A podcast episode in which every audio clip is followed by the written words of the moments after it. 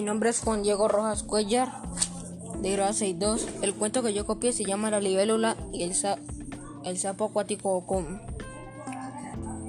Había una vez un día de frío.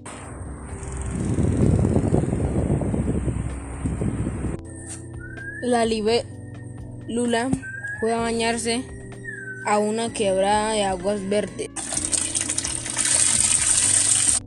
En eso observó que un sapo la miraba de arriba a abajo, de lo más profundo del mar.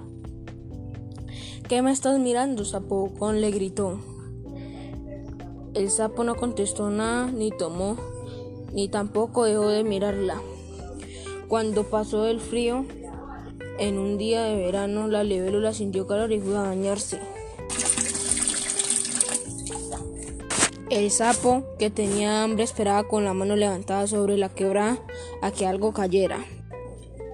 La libélula se fue a descansar sobre una rama en la mitad de la quebrada, para después continuar su baño, pero ella pensó que lo que parecía una rama era en realidad la mano del sapo. En medio de la laguna, la libélula se pasó en la mano del sapo y este apenas la sintió, cerró la mano y se la y la atrapó.